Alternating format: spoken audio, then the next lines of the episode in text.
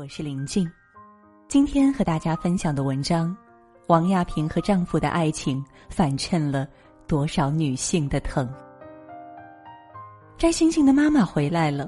四月十六号，神舟十三号载人飞船返回舱在东风着陆场成功着陆，世界瞩目，全网沸腾。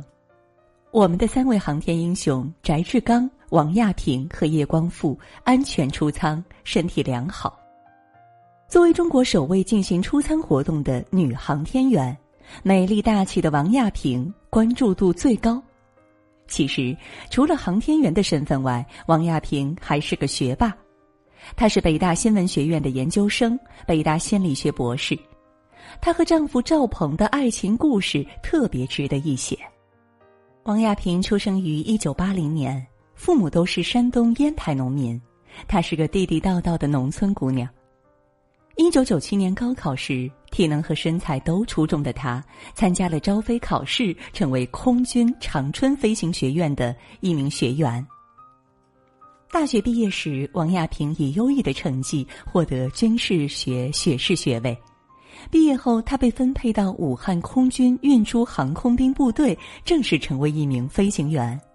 之后，她认识了丈夫赵鹏。王亚平优秀、美丽、大气。赵鹏英俊温和担当。二零零三年九月，志同道合的他们领证结婚。虽然他们属于同一个部队，但驻地相距数百公里。部队纪律严格，训练任务又多，一年三百六十五天，他们在一起的时间不超过三十天。军人的爱情伟大和悲壮都在于儿女情长必须让位于家国情怀。王亚平和赵鹏约定，每天不管谁先完成任务，都要给另一个发短信报平安。他们没法打电话，因为一个任务结束了，另一个还在执行中。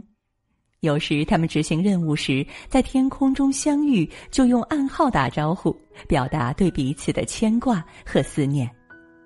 这些习惯他们一直保留到现在。我从你身边飞过，却什么也不能说，这就是飞行员的爱情。结婚的第三年，王亚平和赵鹏原本商量着要一个孩子，这时恰逢航天员选拔。王亚平以过硬的飞行技术和超强的心理素质，经过重重选拔，成功当选。这就意味着他们必须暂时放弃要孩子的计划。在自己和妻子、小我和大我之间，赵鹏毫不犹豫的选择了后者，支持妻子追逐梦想，支持国家飞天计划。不仅如此，他还放弃个人晋升的机会。夫唱夫随来到北京，当起妻子的贤内助，洗衣、做饭、打扫卫生，家里家外的琐事他全包了。赵鹏脾气特别好，他从来不惹王亚平生气，每次见面他都让妻子眉眼含笑的说再见。他让飞天的王亚平不为地上的任何琐事分心。作为飞行员，他比谁都清楚。飞在天上的人要心无旁骛，要一心一意。他要让心爱的女人心无挂碍的翱翔在太空，成为最耀眼的那颗星。二零一三年，作为神舟十号飞船首飞女航天员，王亚平和聂海胜、张晓光组成强强联合，乘神舟十号进入太空。使命也意味着压力，荣耀也意味着风险。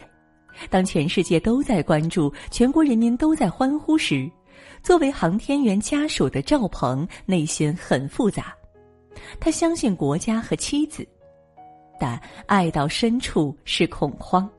十五天后，神舟十号成功着陆于内蒙古，王亚平成功踏出太空舱。直到那一刻，赵鹏悬着的心才放下来。世人都关心你飞得高不高，爱你的人才关心你。飞得累不累？此言不虚，深爱如斯。二零一六年，王亚平如愿当上了妈妈。短暂的休息后，她又投入到紧张的训练中，为国家下一步的飞天计划做准备。二零二一年十月十六号零点二十三分，我国发射神舟十三号载人飞船。王亚平和翟志刚、叶光富组成的飞行乘组顺利进入太空，完成国家使命。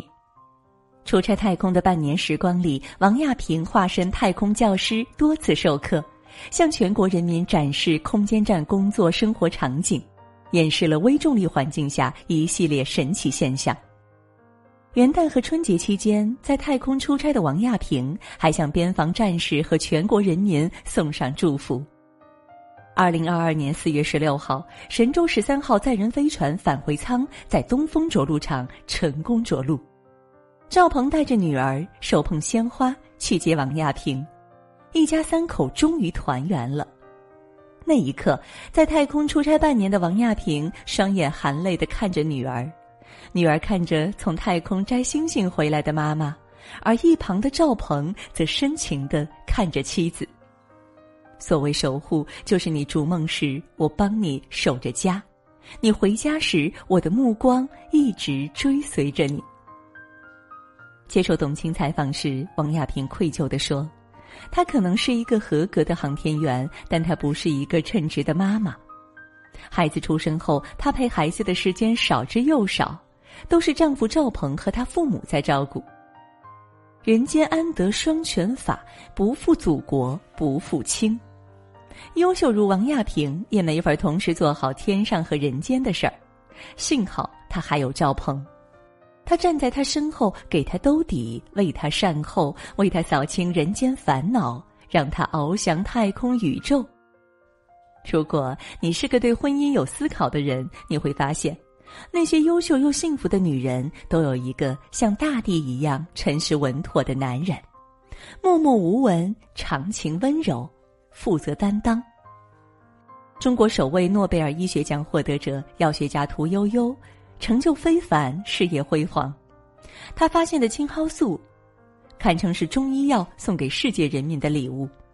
但她的成功离不开她的丈夫李廷钊。屠呦呦和李廷钊是中学同学，作为那个年代的知识分子，两个人都非常优秀。李廷钊还是一名教授级工程师。但为支持妻子的梦想，他甘愿站在妻子身后，承包起家庭的一切事务，让妻子两耳不闻家里事，一心只供青蒿素。他不仅当起屠呦呦的贤内助，还当她的助手。得知屠呦呦提取的青蒿素需要做人体临床时，李廷钊深知妻子身体不好，就毫不犹豫的替她去试药。你为什么娶我？我就想当你的小白鼠嘛。没有表白，也不浪漫，我默默站在你身边，托起你来到世界之巅。这样的老爱情也属于我们的疫苗英雄陈薇和她的丈夫马一鸣。和王亚平一样端庄大气的陈薇，一小就是学霸，浙大毕业，保送清华研究生，进入部队从事科研和传染性病毒死磕。他和马一鸣在火车上认识后，马一鸣就从青岛辞职，跑到北京找他。大概从那时起，他们在婚姻里的角色就已经写好剧本。他时时处处以他和他的梦想为主，也给国家贡献了一位功臣。做家务是对陈薇才能的浪费，这是马一宁的情话。为了这句情话，他付出了半生代价。陈薇只管搞科研，家里一切都是马一鸣管。他不仅照顾陈薇，还照顾陈薇的团队。团队有事儿需要人手，马一鸣二话不说就当起编外人士。这些年，陈薇几乎天天加班，不管多晚，马一鸣准在门口等着妻子一起回家。人生很难，但只要有爱相伴，说难也不难。科研很苦，但只要有人守护，再苦也是甜。王亚平、屠呦呦和陈薇是女性中的佼佼者，他们有各自的天赋和才华、努力和运气，但他们身后都站着一个不拖后腿、格局够大的丈夫，这才是我今天要写的主题。这世上有很多优秀的男人。但他们都是让女人退守后方，自己上战场挣荣光。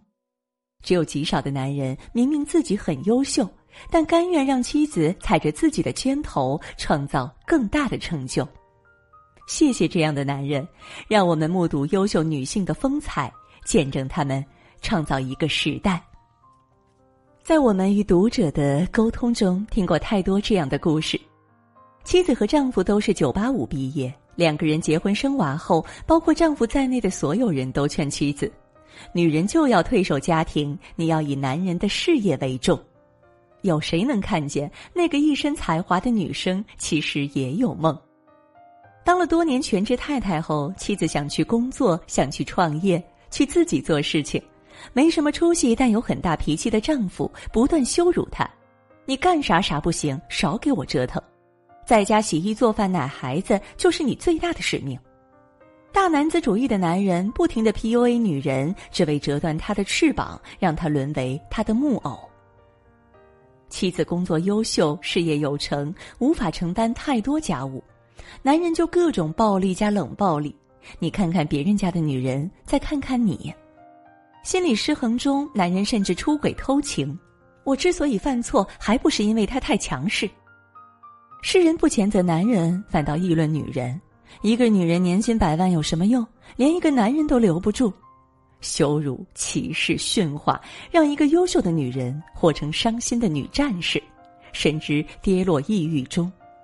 鲜有人站出来告诉这些追梦的女性、工作的女性、优秀的女性：“你没有错，你有权追求更好的自我。”这个世界上不是以男人的标准为准绳去丈量所有女性的人生。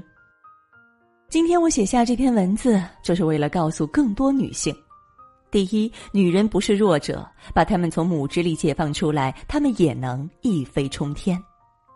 女人为什么在职场和事业上受歧视呢？除了世俗的偏见，还有一个重要的原因，就是家庭和生育，耗掉了女人太多的精力。如果男同胞能摒弃大男子主义，回归家庭，担负责任，把妻子从沉重的家务和养育里解放出来，那么很多原本优秀的女性，不仅能创造个人价值和财富，还能成为国家栋梁。第二，家庭和事业兼顾是现代女性女人最深的苦。这个时代女性关系对立的原因之一，就是女人已经走向了职场，而男人还没有回归家庭。不少男人月薪三千，却理所当然的认为月薪一万的妻子就该洗衣做饭，就该养娃陪读，就该伺候双方父母。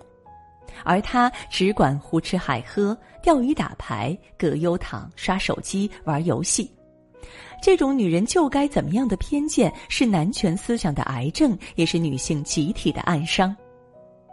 家庭和事业兼顾是女人最深的苦。王亚平、屠呦呦和陈薇的婚姻故事告诉我们：每个人的精力都是有限的，在事业上投入多了，势必在家庭投入少。在家庭投入多了，势必在事业上做牺牲。不管男人还是女人，皆如此。所以，谁也不要拿家庭和事业兼顾的牢笼去套女人。做好一样已经是万难，两样都做好，除非是神仙。我们都不是神仙，没有必要相互为难。第三，遇见爱、遇见性都不如遇见欣赏。常常有姑娘问我，什么样的男人才值得托付？我的答案一直是，也永远是，欣赏你的人，贪图你的颜值和身材，留恋你的贤淑和温柔，都是男人从自我利益出发，让你取悦于他。唯有欣赏你的人，能看见你的价值，支持你的梦想，让你做自己。他不会剪断你的翅膀，因为他期待你飞向辽阔的蓝天。他不会妒忌你的成就，因为他渴望你创造更大的奇迹；他不会恐惧你的强大，因为你的荣耀就是他的荣耀；他发自内心的欣赏你，才会把我们比我看得更重要。遇见爱，遇见性都不稀罕，稀罕的是遇见欣赏，因为欣赏，所以懂得；因为懂得，所以慈悲。好了，今天呢和大家分享的文章到这儿就结束了，感谢各位的守候。喜欢我们的文章，也不要忘记了在文末给我们点个再看。